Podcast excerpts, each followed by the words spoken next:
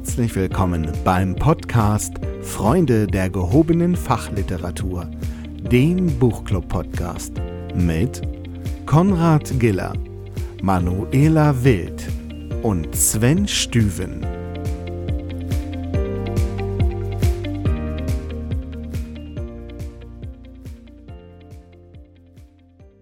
Einen wunderschönen guten Morgen, liebe Leute. Es ist mal wieder soweit. Ist die Morgenandacht. Guten Schönen Morgen. guten Morgen, den Herren. Wie ging's euch denn so seit unserem Weihnachtsspecial? Besinnlich, passend Ja. zu den Büchern, die wir hatten. Genau. Hattet ihr ähm, schöne viele neue Bücher unter dem Bäumchen? Das kann ich ganz alleine, da brauche ich kein Weihnachtsfest für. Genau, ich, ich, ich sorge für eigenen Zufluss tatsächlich. Ja, der Stapel wächst. Ja, aber man kann doch besondere Bücher dadurch herausheben, dass man sie sich zu einem bestimmten Anlass schenkt oder schenken lässt. Da hast du völlig recht. Der Conny hat gerade gesagt, er schenkt uns ein schönes Buch zu Weihnachten, oder? Uh, Können wir machen. Nächstes Jahr, merke ich mir. Dieses Jahr bitte, dieses Jahr. Wir haben 2024. ja, er hat es versucht. Ja. Nächstes Weihnachten. ich bin so gespannt. Okay. Ja, ich bin auch gespannt. Was habt ihr mitgebracht? Sven? Ja, ich kann, ein- äh, ich habe ein kleines Ding mitgebracht und ich war kurz überlegt, ob du das schon vorgestellt hast, aber ich habe mich vorhin vor der Aufnahme bei Conny rückversichert, dass die alten kristallinen Strukturen in meinem Hirn doch noch arbeiten. Du hättest doch Ähm. auf unsere Webseite schauen können. Ja, hättest du, hätte ich können, wenn du das nicht so zwei Minuten vor Aufnahme siedend heißt, so die, die Panik den Rücken runterkroch.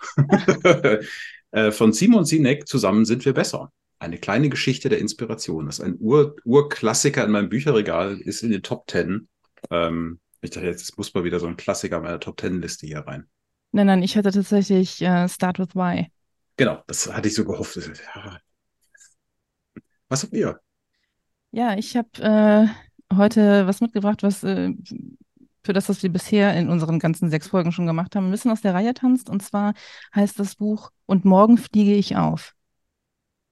Mehr dazu später. Mm. Deswegen kann Irgendwie schon so ein. Spionageroman. Die Tarnung fällt weg. Ja, ja, es geht in die Ah. Richtung. Oh, ich bin so gespannt. Meins fällt auch aus dem Rahmen der bisher so von mir betrachteten Bücher. Sharon L. Bowman. Training from the back of the room. Oh, oh, jetzt bin ich richtig gespannt. Das ist ein Buch, um das ich ewig schon rumschleiche und, und auch um das ganze Training und so. Ich habe mir die erst auf Englisch mal geholt und das war mir zu kompliziert. Ähm, der große Buchhändler hat die mir dann wieder problemlos abgenommen. Aber als es auf Deutsch dann rauskam, habe ich es mir geholt, 65 Wege in Trainingsraum fürs Lernen zu schaffen. Oh, das klingt gut. Das sagt mir gar nichts und das klingt sehr gut. Und ich sehe mich mal wieder bestärkt darin, dass unser Konzept, äh, dass wir vorher nicht wissen, wer was mitbringt, hervorragend funktioniert. Ja, sehr gut. Sehr, sehr gut. Schnick, schnack, schnuck, wer fängt an? Nur zu. Trainiere uns. Als wie ich, okay. ähm, jo, wo, worum geht's dabei? Ähm, es geht um eine völlig andere Art, Wissen zu vermitteln. Mein Leitspruch ist immer, ähm, wenn, wenn ich mit Auftraggebern rede, sollen die Leute was können oder sollen sie nur was wissen? Weil für mich Können Wissen plus Üben ist, ja. Und wenn sie sagen, nee, nee, die sollen das schon können, sage ich, dann brauchen wir aber Zeit fürs Üben. Die Bowman geht noch einen Schritt zurück und sagt, wollen Sie, dass die Teilnehmer etwas gehört haben oder wollen Sie, dass die etwas lernen? Und darum geht's eigentlich, dieser, dieser äh, Frontalunterricht. Also ich hatte gerade äh, wieder so eine Schulung zu einem ganz tollen Framework. Und eine der ersten Kommentare, die der Trainer abgab, war, also die Schulung besteht aus 202 Folien und es ist ähm, ausdrücklich nicht erwünscht, sondern gefordert, dass jede einzelne Folie gezeigt wird. Wow. Und da müssen sie nur durch. Ja? Und das muss alles so abgearbeitet werden. Und Da hättest du mich verloren, genau an diesem Punkt. ähm, ja gut, ich wollte sie halt machen. Äh, die wollen Qualität sicherstellen über einen falschen Hebel. Ne? Ja. Und worum geht es da im Detail? Also, ihr habt bestimmt alle schon mal im Unternehmen eine Brandschutzbelehrung mitgemacht. Ne? Da ist ja schon das Jahr, Wort aufs Neue. belehren drin. Ne? Mhm.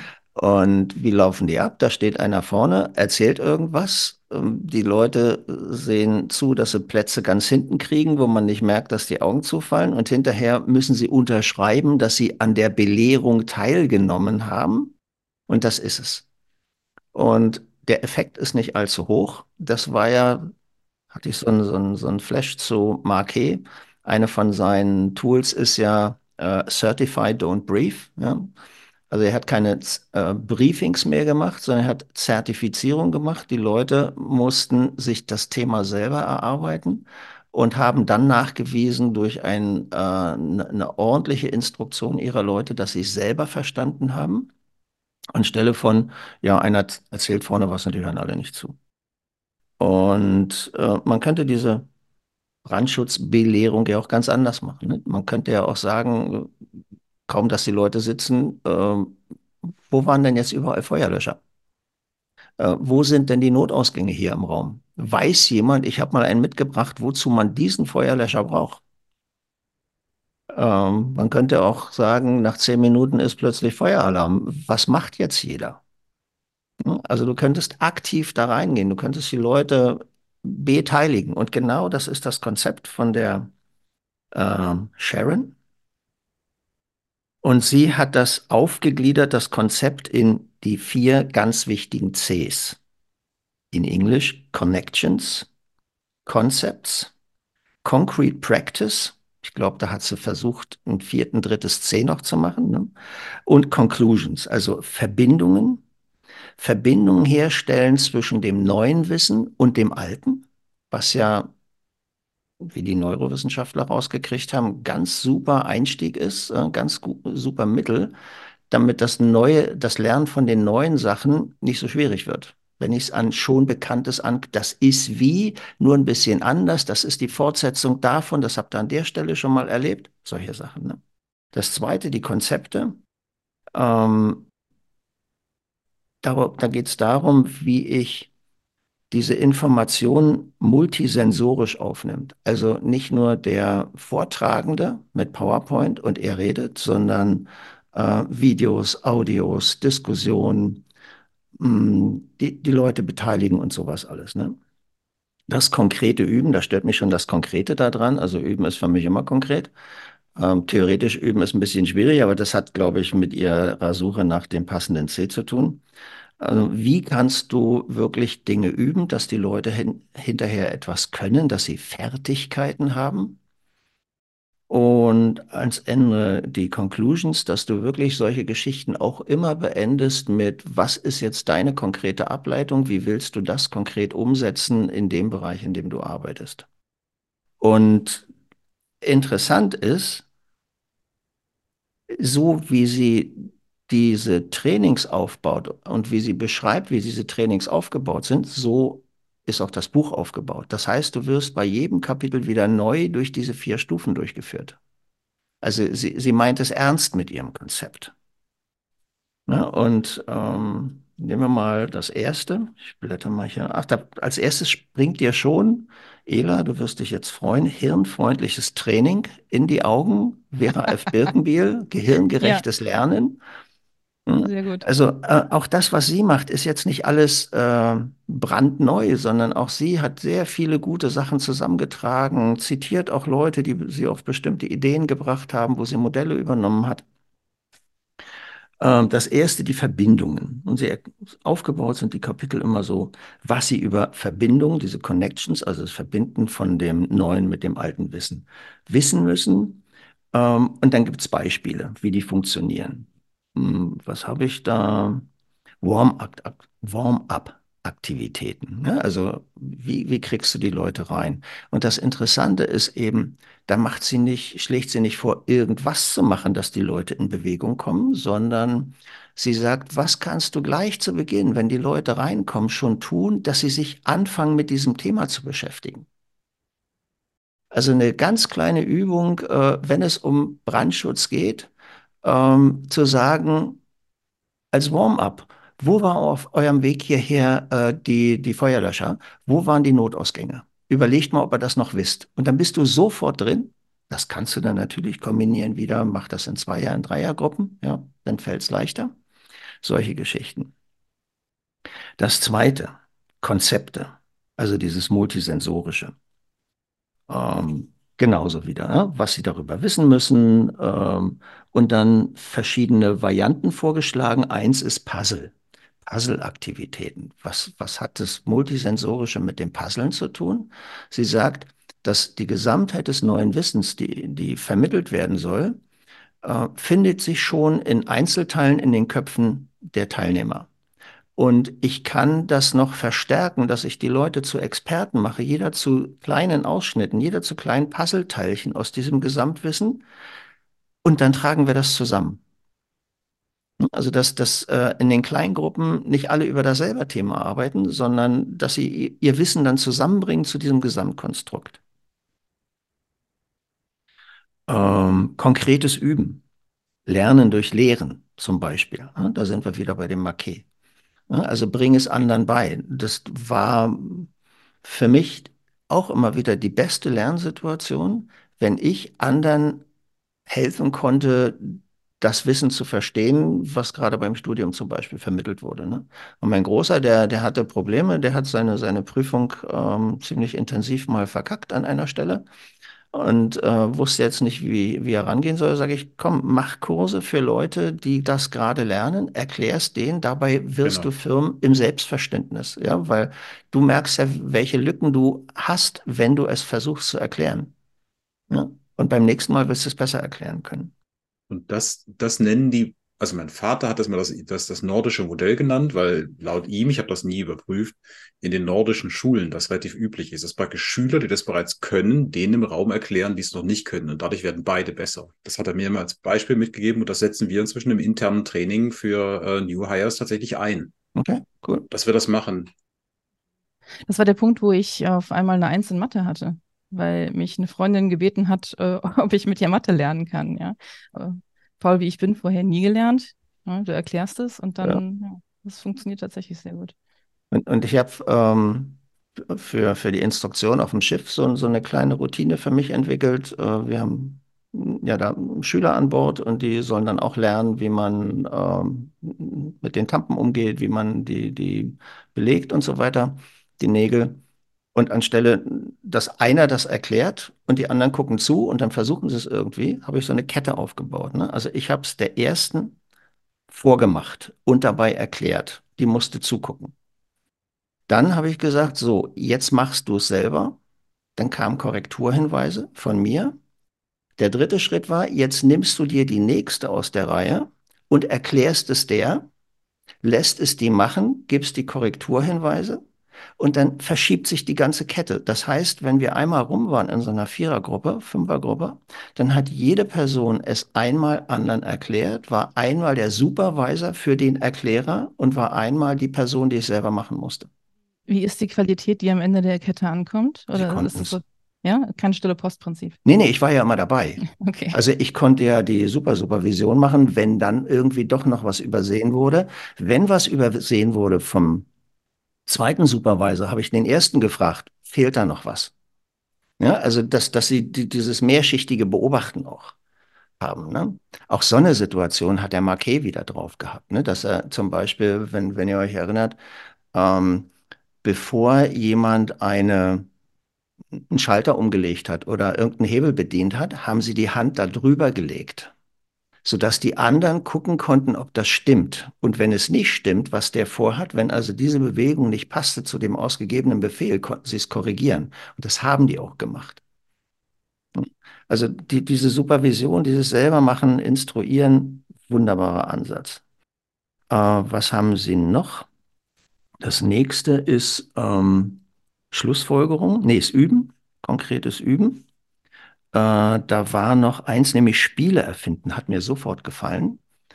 Ähm, Karten mit Fragen. Und passt, äh, ja. so Spiele, ähm, Wer wird Millionär, Jeopardy, was weiß ich was. Ne?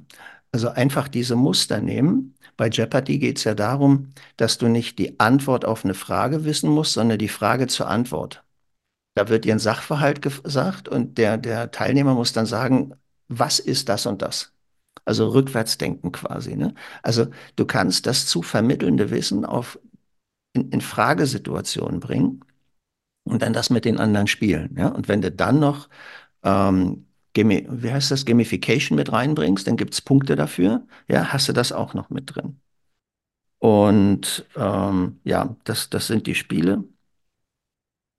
Und das sind einfach zu jedem dieser vier Sachen ganz viele Beispiele, die du anwenden, um, ja, die du benutzen kannst, die du selber natürlich dann auch ähm, noch umwandeln kannst.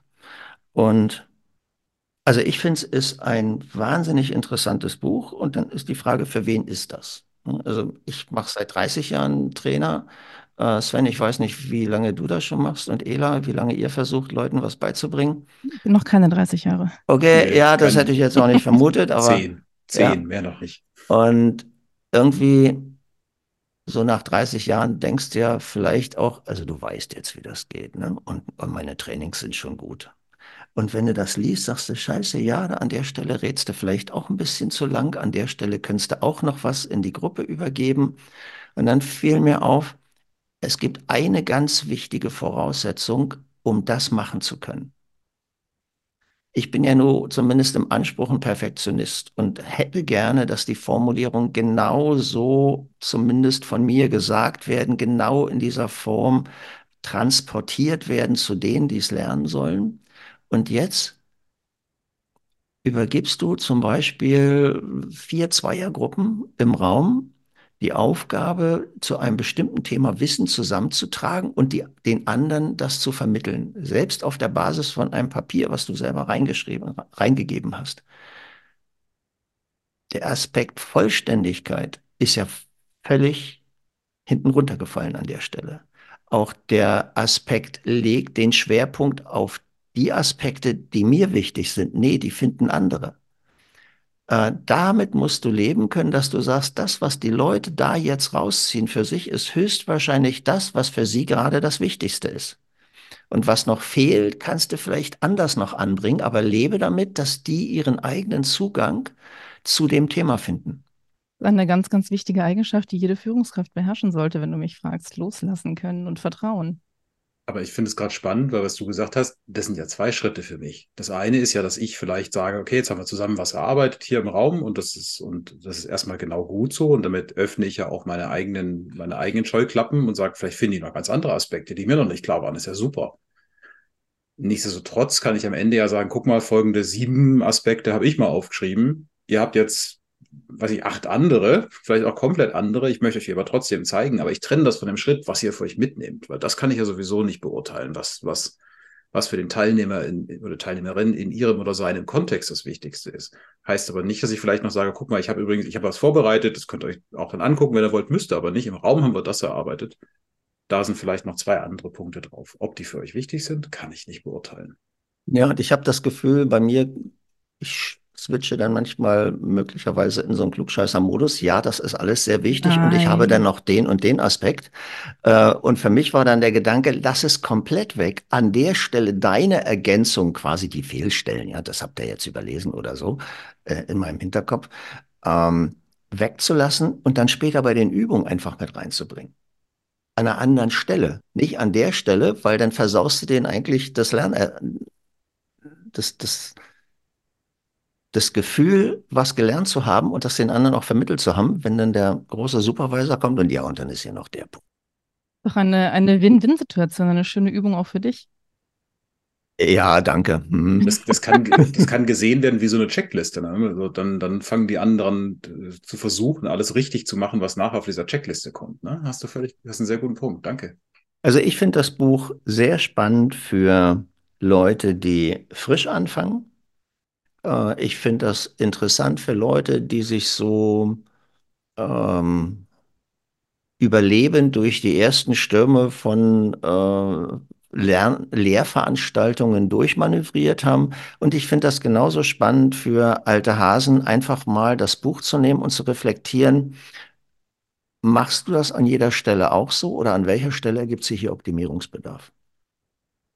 Und ich würde gerne da einhaken, was Ela gerade gesagt hast. Für Führungskräfte ist das ja wahnsinnig wichtig, weil es, es zeigt dir ja, du kannst nicht, also es gibt, verschiedene Modelle. In dem einen hast du das Expertenwissen, was ich jetzt vermittel, und das ist halt so, die Person ist der Experte und am besten macht man es genauso, wie die Person das macht, weil kein anderer weiß es. Und äh, das ist Wissen aus der Vergangenheit und all so Geschichten. Aber es gibt genug Situationen, wo man halt sagt, wir müssen das mal zusammen praktisch explorieren. Überhaupt erstmal. Und da kommen ja diese ganzen Mechanismen rein, die in dem Buch drinstehen. Wie machen wir denn das jetzt zusammen? Wie erschließen wir mal das Wissen von dieser Gruppe? Wie, welchen Vorgehensprozess wir vielleicht ausprobieren könnten oder auch nicht. Und dafür ist das ja wahnsinnig mächtig. Ich hatte erst am Samstag ein, ein schönes, ich möchte sagen, Coaching-Gespräch dazu mit einer erfahrenen Führungskraft. Und ich merkte diese Ungeduld und dieses, äh, ja, aber ich muss mir ja vorher überlegen, was das Ergebnis sein soll und das dann in die Richtung steuern. Und da ein bisschen äh, Verständnis zu schaffen für eine, eine Haltung, wo ich ergebnisoffen reingehe und wirklich auch hören möchte, was die Menschen erarbeiten, was die sagen, was die mit einbringen wollen. Ja, das ist, also da haben wir noch viel Luft nach oben. Ja, du, du erkennst den Leuten im Raum praktisch ab, Wissen ab und Fähigkeiten ab. Ne? Ich ja. muss das steuern, ich muss die abholen ich und all diese Begriffe. Genau, genau, ich weiß es besser. Und dann könnte vielleicht auch, also die Gruppe würde ja, wenn das wirklich so ist und diese Person wüsste es wirklich nur viel, viel besser als die anderen, dann wäre die Antwort ja eigentlich, okay, dann macht, wird die Gruppe das erkennen und irgendwann sagen, so, wir machen einen Schritt zurück, wir machen hier bitte eine Expertenentscheidung, weil offensichtlich haben wir einen Experten hier. Ja, und dieses, dieses zu, Zurückschneiden, was du alles vermitteln willst, was du denkst, was unbedingt wichtig ist, also da habe ich ein wahnsinniges Downs, Downsizing gemacht, was meine Kommunikationstrainings angeht. Ne? Also zu Anfang waren das ganze Menge Tools und so. Und am Ende, jetzt inzwischen sage ich also, so die Minimalkonfiguration in so einer Situation, lehn dich zurück, stell eine Frage, hör interessiert zu. Äh, wenn du eine Frage stellst, ein Fakt in die Frage. Wenn du was sagst, ein Fakt in den Satz. Und dann mach die Klappe wieder zu und guck, was passiert. Und dann der Rest ergibt sich. Tame the Advice Monster, möchte ich an der Stelle anmerken. Genau, genau. Aber sehr schön. Also dieses Buch, äh, wahrscheinlich werde ich es heute Nachmittag noch bestellen, weil ich schleiche eh schon lang genug drum rum und äh, in meinem Netzwerk, äh, Shoutout an Johanna aus Wien und äh, Julian aus Berlin, hat das einen sehr hohen Stellenwert. Und ja, es hat offensichtlich zu Recht. Dann ist das auch kein Impulskauf. Ein, ein Julian aus Berlin, ein anderer, Julian Ray, ähm, der ist Zertifizierer, zertifizierter Training from the Back of the Room Trainer. Du meinst, Und, du meinst du Julian Kia? Julian Kia, ja, sorry. Ich meinte den gerade auch. Ach so, aber äh, der, der macht das ja und der gibt bei genau. Haufe für schlappe 1800 einen zweitägigen Workshop dazu, wer das Buch nicht lesen will. Julian Kia, ja, genau. Ähm, aber, aber also Julian ist 1800 mehr als wert. Also, jo. Leute, wollen ihr das, wenn ihr das im Training machen wollt, das ist gut investiertes Geld. okay. Ähm, eine ne, ne, ne kleine Hürde hatte ich bei dem Buch noch. Sie verwendet zwei Begriffe. Sie verwendet Begr den Begriff Trainer und sie be ver verwendet den Begriff Lehrer. Und bei Trainer habe ich immer gestutzt, weil ich dachte, also wenn jemand Training macht, dann muss er doch sowieso schon anders rangehen an die Sachen. Dann muss er doch die Leute beteiligen. Aber vielleicht ist das auch äh, so, ein, so ein allgemeiner Begriff in, im englischen Sprachraum für jemand, der vorne steht. Aber dann der Switch rüber zu Lehrer, ähm, den fand ich dann auch hart, weil das ist für sie irgendwie hm, gleichbedeutend. Weil ich kriege immer Pickel, wenn jemand mich als Dozenten vorstellt, was ich nun gar nicht bin. Vielleicht kannst du dir vorstellen, jemand stellt sich dich als Dozenten vor, wie es sein sollte. Vielleicht ist das ja angenehmer. Mhm. Ja, das könnte helfen. Ich danke dir und übergebe. Sven, wirst du das auf Deutsch oder auf Englisch lesen? Dann können wir im Nachgang noch klären, ob es ein Übersetzungsthema ist. Weiß ich noch nicht. Gute Frage. Weiß ich noch nicht. ähm, ich, ich, ganz ehrlich, ich gucke mir mal, ich lese mir mal die Rezensionen erstmal mal kurz durch, ob irgendjemand sagt, ganz schlimme Übersetzung, dann wird es Englisch. nee, die Übersetzung an sich ist gut. Also es liest okay. sich wunderbar. Ich versuche ja mittlerweile Bücher, die von nicht deutschsprachigen Autoren sind, ja. auch auf Englisch zu lesen. Nur wenn der Conny sagt, das hat ihn so abgeschreckt, dann, naja. Aber ich habe ja eh noch einen, einen großen Stapel, von daher, ich notiere es mir mal für später.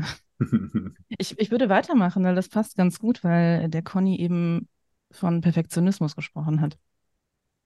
Also ich sagte ja schon, das Buch hat den Titel Und morgen fliege ich auf und den Untertitel Vom Gefühl, den Erfolg nicht verdient zu haben. Die Autorin ist Dr. Michaela Mutig. Die ist Fachärztin für Allgemeinmedizin, Psychosomatik mit Schwerpunkt auf Verhaltenstherapie und war Oberärztin an der Uniklinik in Tübingen, bis sie sich dann 2019 als Coachin selbstständig gemacht hat. Und äh, sprechen wir erstmal darüber, wie dieses Buch seinen Weg zu mir gefunden hat. Das muss irgendwann so 2020 gewesen sein. Da sagte eine ehemalige Chefin zu mir, krieg endlich mal dein scheiß Imposter-Syndrom in den Griff. Und ich so, hey, was? Ja, dann habe ich gegoogelt und mich eingelesen und bin auf dieses Buch gestoßen, was damals noch nicht erschienen war und habe es vorbestellt. Und dann kam es auch irgendwann an so einem Punkt, wo ich dachte, naja, ich habe mich jetzt eingelesen, ich habe das reflektiert, ich habe das zu 80 Prozent im Griff, was doch ganz gut reicht. Also ich habe es damals nur halb gelesen tatsächlich. Aber wie oft ist der erste Schritt ja, sich einer Sache bewusst zu werden. Und ja, das war auch genau die Zeit, wo ich meine erste Führungsrolle eingenommen habe. Ich habe mich seither sehr viel mit Leadership befasst, mit Coaching, bin für Mitarbeitende verantwortlich, tausche mich sehr, sehr viel mit Menschen aus meinem Netzwerk aus. Und ich bin immer wieder erstaunt, auf wie viele Menschen, und ja, es sind ganz, ganz oft Frauen, ganz tolle Frauen, die großartige Dinge tun, bei denen ich erlebe, dass sie, dass sie diese Anwandlungen haben ich habe dann also das Buch mal zu Ende gelesen und dachte, ich bringe das heute mit für alle diese tollen äh, Menschen, ähm, die, glaube ich, mit dem Imposter-Syndrom hadern. Also erstmal, was ist das Imposter-Syndrom, für die, die das nicht wissen? Es ist auch Hochstapler-Syndrom genannt. Also Betroffene leiden unter massiven Selbstzweifeln bezüglich ihrer eigenen Fähigkeiten, haben ein verzerrtes Selbstbild. Und der Kern ist, dass die Erfolge nicht dem eigenen Können zugeschrieben werden, sondern eher einem glücklichen Zufall. Das hält einen natürlich nicht davon ab, Misserfolge den eigenen Unzulänglichkeiten zuzuordnen. Aber wieso heißt das Hochstapler-Syndrom, wenn ich meine eigenen Leistungen nicht schätzen kann? Ja, es ist so dieses, Morgen steht jemand mit dem Klemmbrett vor der Tür und sagt, Frau Wild, wir haben Sie entlarvt als die Hochstaplerin, die Sie sind. Sie sind eigentlich gar nicht so toll, wie alle geglaubt haben. Conny, Conny trenn den Begriff äh, Leistung hängst du dich, glaube ich, gerade auf. Leute, die Imposter-Syndrom haben, sehen das Ergebnis nicht als, als Folge ihrer Leistung und ihres Könnens an, sondern als glücklicher Zufall. Ja, nur warum, warum heißt das Hochstapler? Also die Hochstapler, die leben doch sehr gut damit, dass sie anderen Leuten äh, Sachen erzählen, die sie nicht drauf haben. Also ich kann dir aus meiner eigenen Perspektive berichten, es ist so dieses Gefühl, ja, das war doch jetzt nichts Besonderes, okay, war halt Glück, dass das jetzt gut geklappt hat und alle haben ein tolles Bild von mir und das habe ich gar nicht verdient. Ich täusche das nur vor. Siehst mal als, siehst mal als nervösen Hochstapler, der dauernd Sorge hat, morgen aufzufliegen.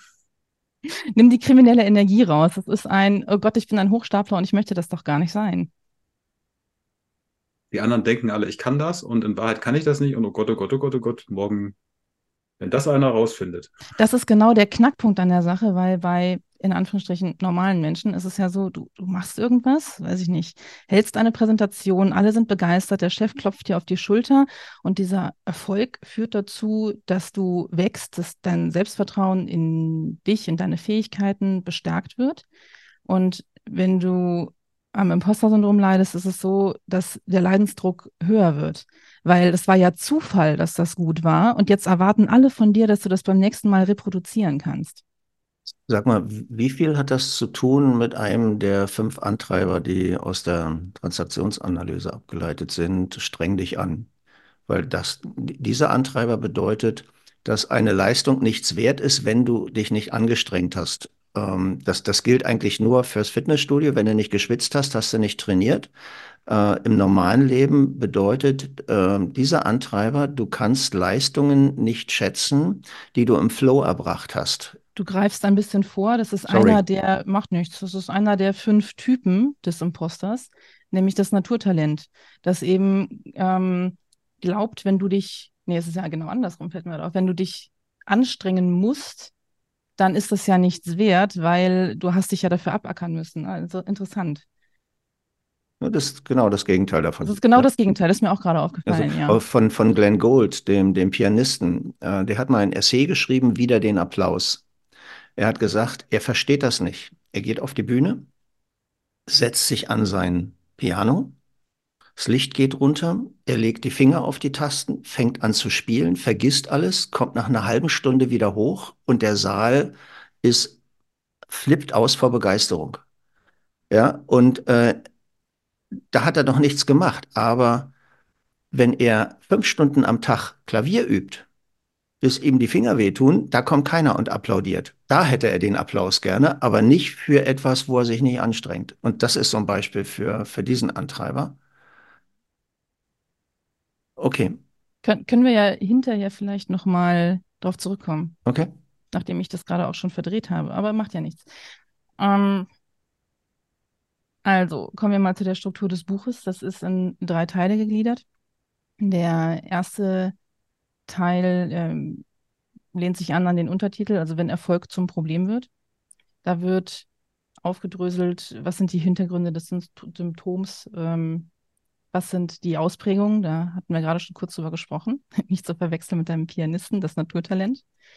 Dann gibt es äh, den per Perfektionisten, der natürlich nur dann zufrieden ist, wenn alles total perfekt ist und deswegen auch sehr, sehr viel Zeit investieren muss, damit jede Formulierung, jede Folie absolut perfekt ist, also der, der Anti-Pareto sozusagen. Dann gibt es den Experten, das finde ich auch ganz spannend, der immer mehr Fachwissen anhäuft, sich einliest und mit jedem Fachwissen, das er dazu gewinnt, die Messlatte höher hängt, sodass er sie niemals erreichen kann. Dann gibt es den Einzelgänger, der der Meinung ist, ja, da haben mir ja andere geholfen, das ist ja nicht mein Erfolg. Also es ist nur dann wirklich ihm selbst zuzuschreiben, wenn er das ganz alleine gemacht hat. Und dann gibt es noch den Superhelden, also den Perfektionisten unter den Perfektionisten, der nur dann zufrieden ist, wenn alles super läuft. Privatleben, Haushalt ist top, die Kinder sind wohlerzogen, auf der Arbeit läuft alles super und ansonsten ist das halt alles nicht gut genug, was man so tut. Möglicherweise habe ich mich auch da ein bisschen drin wiedererkannt.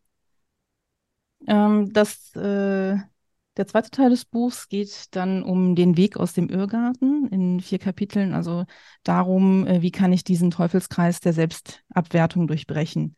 Also die eigene Wahrnehmung schärfen, das Denken in andere Richtungen lenken. Also da geht es eben auch so viel um äh, die eigene innere Haltung und äh, positives Denken. Den Umgang mit den Gefühlen, denen das hervorruft und dann Tipps, um nicht nur das Denken, sondern auch die Verhaltensweise zu ändern. Also hier geht es auch viel um das Bekämpfen von Symptomen. Und im dritten Teil, über sich hinauswachsen, werden dann Ursachen angegangen. Da geht es dann also darum, äh, Ursachenforschung zu betreiben, natürlich auch ein Blick in die Kindheit. Wo kommt das her? Wo wurden wir geprägt? Wie wurden wir geprägt? Und wie kann ich aus der Vergangenheit lernen? Und äh, ein Kapitel fand ich besonders schön, warum es wichtig ist, andere zu enttäuschen ich hatte mich ja vorher schon mit dem Thema befasst, bevor dann dieses Buch irgendwann seinen Weg zu mir fand. Es gibt aber trotzdem noch mal tiefere Einblicke. Aus meiner laienhaften Perspektive würde ich sagen, sehr fundiert, viel Hintergrundwissen und das Ganze dann immer wieder ergänzt durch Fallbeispiele zweier fiktiver Personen. Also sind immer so kleine Geschichten aus dem Alltag dieser beiden fiktiven Menschen drin, die das ein bisschen greifbarer machen sollen. Die sind manchmal ein bisschen für, für mein Empfinden ein bisschen an den Haaren herbeigezogen, aber trotzdem hilfreich. Und es sind nicht nur theoretische Ausführungen, sondern es sind sehr, sehr viele Reflexionsübungen drin. Also an jedem äh, Kapitelende gibt es so Arbeitsblätter, die man dann machen kann. Und wir wissen ja, Geduld gehört nicht zu meinen Kernkompetenzen. Ich finde, es sind viele Wiederholungen drin. Ich glaube aber, dass das für einige Menschen sehr hilfreich sein kann, weil steht der Tropfen hüllt den Stein. Oder auch, wo Conny heute David Marquis schon so oft zitiert hat, repeat, repeat, repeat. Und ich äh, denke, das ist ein, ein guter Einstieg, wenn man vermutet, dass man mit diesem Symptom zu kämpfen hat oder dazu tendiert. Wichtig ist an der Stelle aber auch, finde ich, bei, bei allem, was so in Richtung Ratgeber geht, wenn man merkt, ich habe da richtig, richtig krassen Problem, dann professionelle Hilfe suchen. Also die Operation am offenen Herzen doch lieber nicht selber machen, auch wenn man ein Buch drüber gelesen hat. Ja. Starkes Buch. Ja. Tatsächlich begleitet mich dieses Thema relativ, also fand ich am Anfang überraschend häufig in Menti-Gesprächen. Hm, absolut, Also, ja. ähm, dass es doch immer wieder mal durchkommt bei manchen Leuten. Und ich nehme dieses Buch, also das kommt auf meine Liste, ich nehme das mal mit, ich gucke mir das mal an. Das scheint eine gute Empfehlung zu sein dann. Ich merke das tatsächlich nicht nur bei meinen Mentees, nicht bei allen. Äh, wa- was ich halt auch immer wieder faszinierend finde, ist, wenn ich mich mit, mit Peers unterhalte, mit Menschen aus meinem Netzwerk, wo ich auch denke, so, wow, es ist so mega toll, was diese Menschen machen. Und ich saß letztens mit einer ganz lieben Kollegin äh, bei uns in der Eingangshalle beim Starbucks und wir kamen auf das Thema. Und dann sagte sie, oh, oh mein Gott, ja, das bin ich. Und äh, gibt das Buch denn auch Tipps, was ich dagegen tun kann? Ich sage, keine Ahnung, ich habe es noch nicht durch, aber ich gebe Bescheid. Und das sind dann auch so Menschen, wo ich niemals damit gerechnet hätte, weil ich einfach diese wunderbaren Dinge sehe, die sie tun. Und auf der anderen Seite, ja, hält mir das den Spiegel vor. Ich kriege das ja auch oft genug zu hören. Ne? Das ist man ist äh, sich selbst der größte Kritiker. Ich, ich finde diesen Ansatz spannend aus der Sicht ein, eines Coaches. Also wenn ich zum Beispiel mit einem Scrum Master arbeite, der schier verzweifelt an den widrigen Umständen und dass das alles nicht so klappt, wie es sein soll. Und bei The Book ist das sowieso alles nicht. Und ich merke, wie, wie dieser Mensch schrittweise in kleinen Schritten besser wird. Wie er auf einmal bestimmte Sachen mich nicht mehr fragt, sondern da eher mit Vorschlägen kommt oder sowas. Ne? Und ihm dann vermitteln zu können, dass er Fortschritte macht, die er vielleicht gar nicht sieht, weil rundherum alles immer noch so fürchterlich ist, ja, und ein Problem gelöst, hast ein neues da. Ähm, quasi als ein Tool, die, diesen Ansatz zu verwenden, was es ihm schwer macht, diesen Erfolg, diesen kleinen Schritt, den er gerade gut bewältigt hat, anzuerkennen für sich. Dafür könnte das, glaube ich, ein, ein guter Ansatz sein. Mhm. Sehr schöne Buchvorstellung, die gefällt mir. Mhm. Ja. Wenn du es gelesen hast, ich bin gespannt, was du berichtest. Das wäre für, für meine ganz persönliche Selbstreflexion nochmal spannend. Bin ich wirklich zu ungeduldig oder empfindest du es auch an der einen oder anderen Stelle als äh, ausschweifend? Okay, nehme ich, nehme ich mal mit. Das heißt, in der nächsten Runde haben wir dann gleich noch ein Coaching-Gespräch mit drin. Auch eine schöne Idee. Dann komme ich mal zu, zu, dem, zu dem kleinen Abschluss, weil das ist ein sehr kleines Buch tatsächlich. Ähm, und das, da gibt es auch gar nicht so viel drüber zu erklären. Das ist das Wunderschöne an diesem Buch. Das Buch heißt Zusammen sind wir besser, eine kleine Geschichte der Inspiration, ist von Simon Sinek. Ähm, wir hatten ja dankenswerterweise, Ela, schon was von Simon Sinek hier in diesem Podcast. Ähm, und dieses Buch wurde mir Boah, also dieses Buch ist ein ziemlicher Klassiker, das ist in meinen Top Ten drin. Das ist, ich war, bin mir nicht sicher, wann es genau erschienen ist. Die zweite Auflage ist 2019. Ich denke, das ist auch nicht älter als 2017, 2018. Ich habe es jetzt nicht gefunden gerade. Ähm, und dieses Buch ist eine wunderbare, auf zwei Ebenen eine wunderbare Zusammenfassung von den ganzen Prinzipien, die Sinek in seinen Vorträgen so drin hat. Die, die Teamstrukturen, Entscheidungen, Risiken eingehen. Ähm, und dieses Buch ist deswegen so eine Meisterleistung, weil es das in einer sehr Kürze zusammenfasst. Also ich, die Seitenanzahl brauche ich fast gar nicht sagen. Es sind zwar 100 Seiten, aber das ist tatsächlich völlig egal. Warum? Weil er hat sich zusammengetan mit Ethan M. Aldrich, ist ein Illustrator, und hat das Ganze wie ein kleines Märchenbuch aufgezogen. Ach, wie schön. Dieses, dieses Buch beschreibt tatsächlich visuell auch eine Heldenreise und arbeitet mit extrem wenig Text. Also das heißt, es gibt Seiten, da ist nur ein, viele Seiten, ist eigentlich nur ein Satz drauf und ein Bild. So wie die Gryffalo-Bücher. Ich kenne die Gryffalo-Bücher jetzt nicht vom Inhalt, nur vom Titel. Aber, aber, ohne, also das wünsche ich mir ja für ganz viele Präsentationen, ne? dass da nicht so eine Wall ja. of Text ist, sondern ein aussagekräftiges Bild und vielleicht noch ein Schlagwort. Genau. Und wir begleiten drei Charaktere, das sind äh, drei, man kann, man weiß nicht genau, sind sie Kinder, sind sie Jugendliche, sind so an der Grenze, die auf einem Spielplatz leb, äh, leben oder besser spielen in diesem Moment, auf dem ein böser König herrscht. Da ist praktisch eine Person, die immer sagt, wie es lang geht, die hat auch eine Krone auf, wird dann noch so gezeichnet und hier wird so gespielt und nicht da lang und das darfst du jetzt nicht benutzen. Und irgendwann gibt es eine kleine Eskalation, wo einer für den anderen einsteht und sie feststellt, sie haben aber eine gewisse Form der Steuerung. Sie haben eine Entscheidungsfreiheit. Ob sie da mitspielen, im wahrsten Sinne des Wortes, oder eben nicht mitspielen. Und dann beschließen sie, diesen Spielplatz zu verlassen und mal zu gucken, was so außerhalb dieses Spielplatzes ist. Und das beschreibt dann diese Heldenreise. Ähm, und unfassbar gut. Also wirklich unfassbar gut so schöne Sachen drin, auch Zitate von Aristoteles. Es gibt nur einen Weg, Kritik zu vermeiden, nichts tun, nichts sagen, nichts sein. Das ist dann praktisch so der, der, der Moment, wo sie aufbegehren. Ähm, cool. Dann, cool. dann eben auch als Team, Führungspersönlichkeiten lassen es uns allein versuchen und scheitern. Dann lassen sie es uns nochmal versuchen und eventuell Erfolg haben. Also es beschreibt so diese gesamten Teamstrukturen, die diese drei, drei Charaktere aufbauen auf ihrer Reise. Und ich gucke gerade, ich kann das ja leider beim Podcast nicht in die Kamera halten, aber tatsächlich beschreibt es auch auf einer Ebene tiefer solche Szenarien wie Angst. Und das erlebt man manchmal in Teams. Ähm, deswegen benutze ich dieses Buch auch tatsächlich bei uns in einem internen Programm und zeige dann immer gewisse Bilder daraus, dass Teams anfangen, sich selbst zu regulieren, weil das, sie machen das Ziel kleiner, wir wollen das ja erreichen, wir wollen Sicherheit, also machen sie das Ziel schön klein, wir versuchen mal, wir finden einen Weg, und dann streiten wir als Coaches immer ein und sagen, naja, er wollte aber schon den besten Weg finden, oder? Er wollte ja nicht nur einen Weg finden, oder? Und das hat er ja auch hier drin. Also er, er beschreibt so, man, man muss, ähm, also man muss sich einstellen, dass kein Plan funktioniert, aber der Wolf, den man besiegen will, der muss auch groß genug sein. Das darf nicht nur so ein kleines Wölfchen sein, dann ist nachher auch keiner stolz auf dieses Team, sondern dann gibt es eben so ein Bild, wie so ein ganz großer böser Wolf diese drei angreift oder drohend vor ihnen steht. Und das benutze ich tatsächlich intern immer wieder gibt noch ganz viele Sachen. Beklag dich nicht, hilf mit und alles mögliche. Aber dieses Buch ist so wunderbar. Und was es noch viel wunderbarer macht, und das ist jetzt ein kleiner Gruß an äh, den Marc in Hannover, der mir dieses Buch mal empfohlen hat, das ist eine Führungskraft beim großen Technologiekonzern.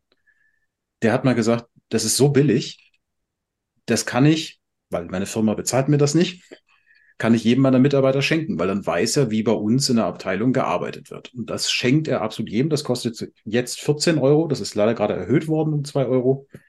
Aber das schenkt er einfach jedem Mitarbeiter und sagt, das kannst du durchlesen, da brauchst du auch nicht lange. Das hast du in, in keiner Stunde durchgelesen. Und alle Prinzipien sind klar und eben durch Text und Bild auch noch schön verankert. Das würde ich als Führungskraft sogar noch aus meiner eigenen Tasche bezahlen. Das tut er. genau das. Cool, cool. Genau, also das, und mehr gibt es diesem Buch nicht zu sagen. Also ich möchte dazu nicht mehr sagen, weil es, es, es lohnt sich einfach, das anzugucken. Das ist fast schon ein Coffee Table Book. Also eigentlich ist es ein Coffee Table Book. Zusammen sind wir besser. Eine kleine Geschichte der Inspiration von Simon Sinek. Das ist sowas cool. Wunderschönes mal für cool. einen Sonntagmorgen. Brauche ich unbedingt. Ja, ich auch, ja.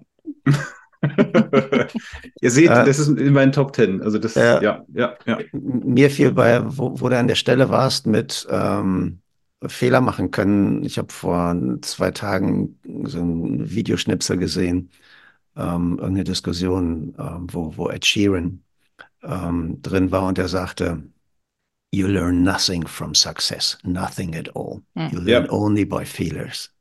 Ja. Und ja, da hat er wohl ganz viel gelernt, so gut wie er ist.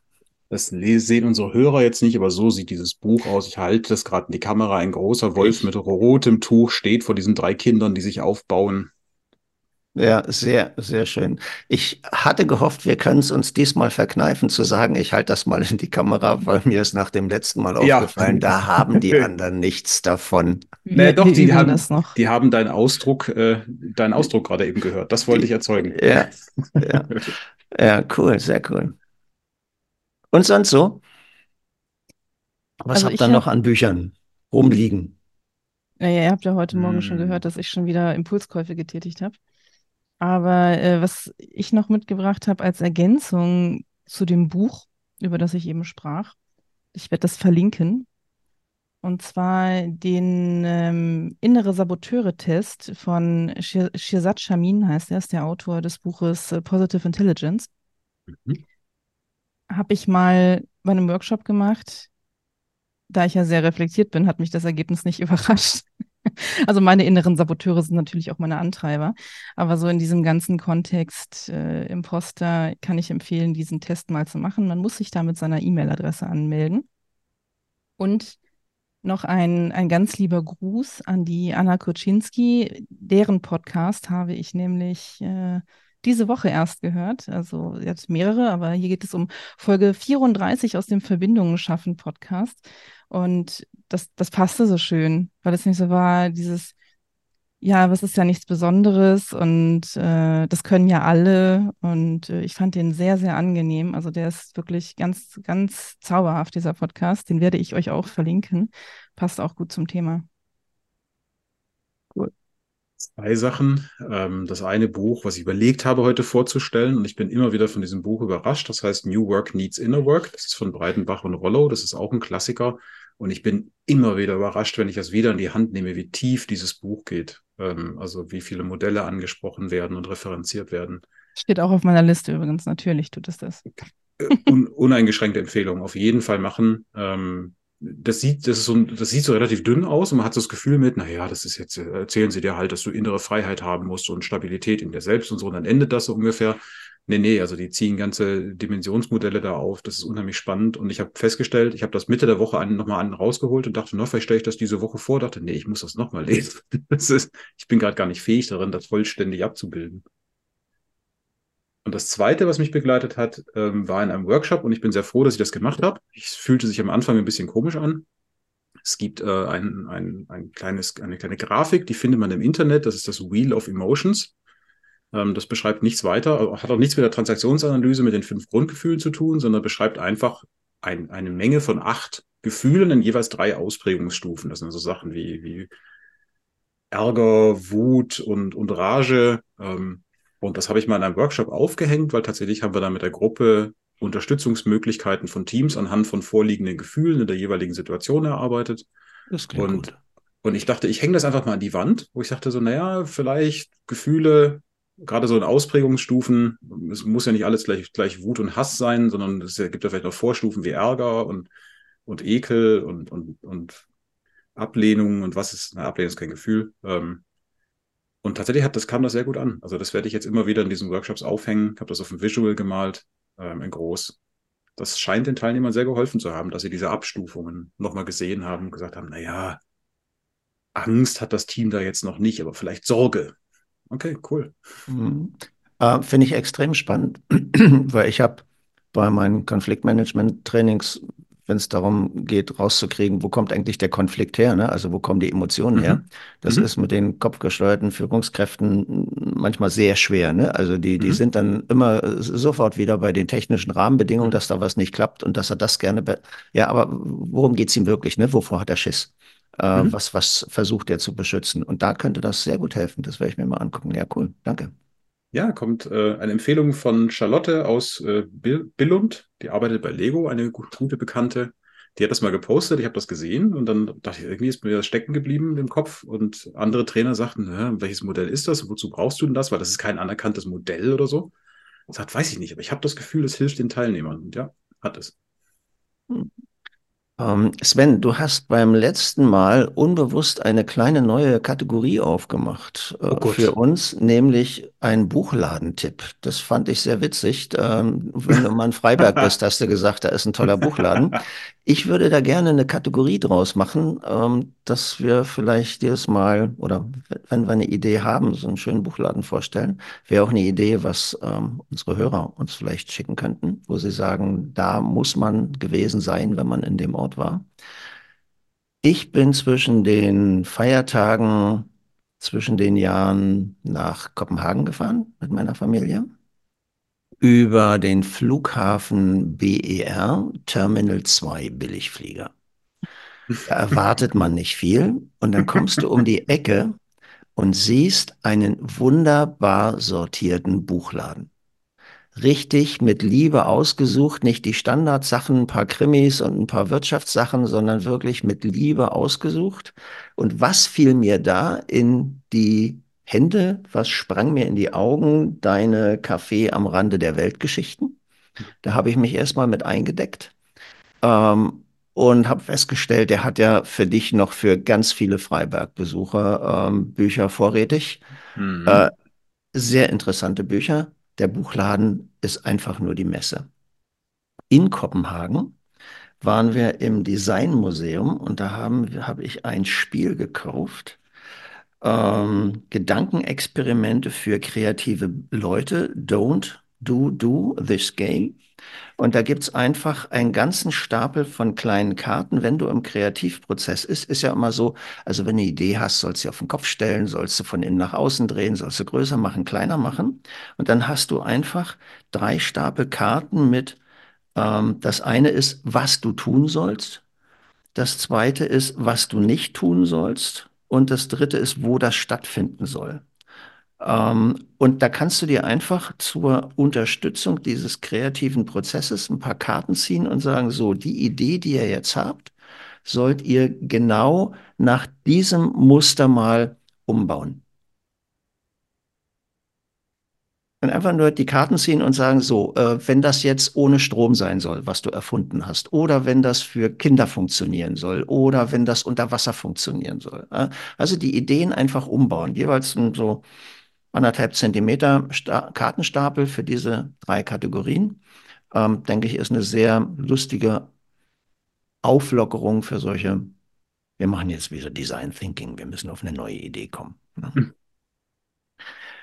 Und zum Schluss etwas, was ich einem Autor versprochen habe. Ich hatte vor Jahren mal in die Hand bekommen, so ein kleines äh, Notebook, so oben Spiralbindung, hochkant, Hendricks agile Werkzeuge.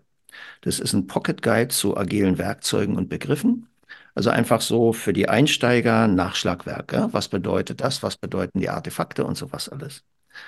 Und dann habe ich Ende letzten Jahres einen Hinweis bekommen auf eine andere Produktion von dieser Firma For Craft, das ist eine Unternehmensberatung. Henrik, wir brauchen was Neues. Und da gelang es mir, ein Gratisexemplar zu schnorren, äh, was mich sehr begeistert hat. Es das heißt, es ist gerade bezahlte Werbung hier in unserem Podcast. Ich wollte gerade sagen. Unbezahlt, der wusste ja nicht, äh, dass Werbung kommt. Äh, grafisch wunderbar gemacht. Ähm, es ist wieder Business-Belletristik, wieder eine schöne Geschichte. Äh, sehr schön illustriert mit ähm, auch ein, ja, ein schönes Händchen, ein schöner Strich. Und das ist quasi, wie heißt das, der Survival Guide für die Entwicklung neuer Produkte und Dienstleistungen. Es geht um Design Thinking, es geht um Scrum und geht um Kanban.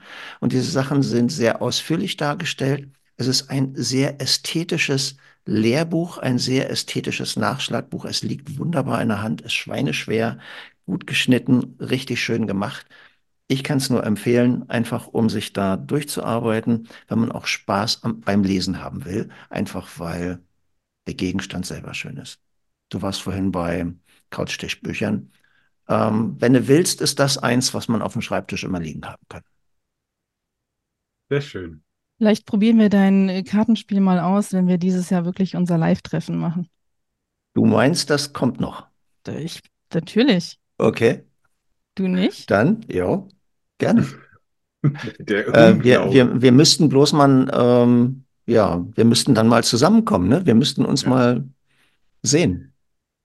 Physisch. Ich glaube, bevor wir das besprechen, schicken wir mal die Hörer in was immer, äh, den Ausgang der S-Bahn auf dem Weg zum Arbeitsplatz oder den Feierabend oder. das heißt, das war jetzt deine Abmoderation? Das war der Versuch. ja, cool. Habt eine gute Zeit. Viel Spaß beim Lesen und Bis. schickt uns gerne eure Tipps, ähm, welches Buch ihr meint, dass wir mal vorstellen sollen und in welchem Buchladen man unbedingt mal gehen sollte. Ich habe schon einen im Sinn, ja. Bis dann. Kommt, kommt bei Zeiten. Bis zum nächsten Mal. Okay. Tschüss. Mach's gut. Tschüss.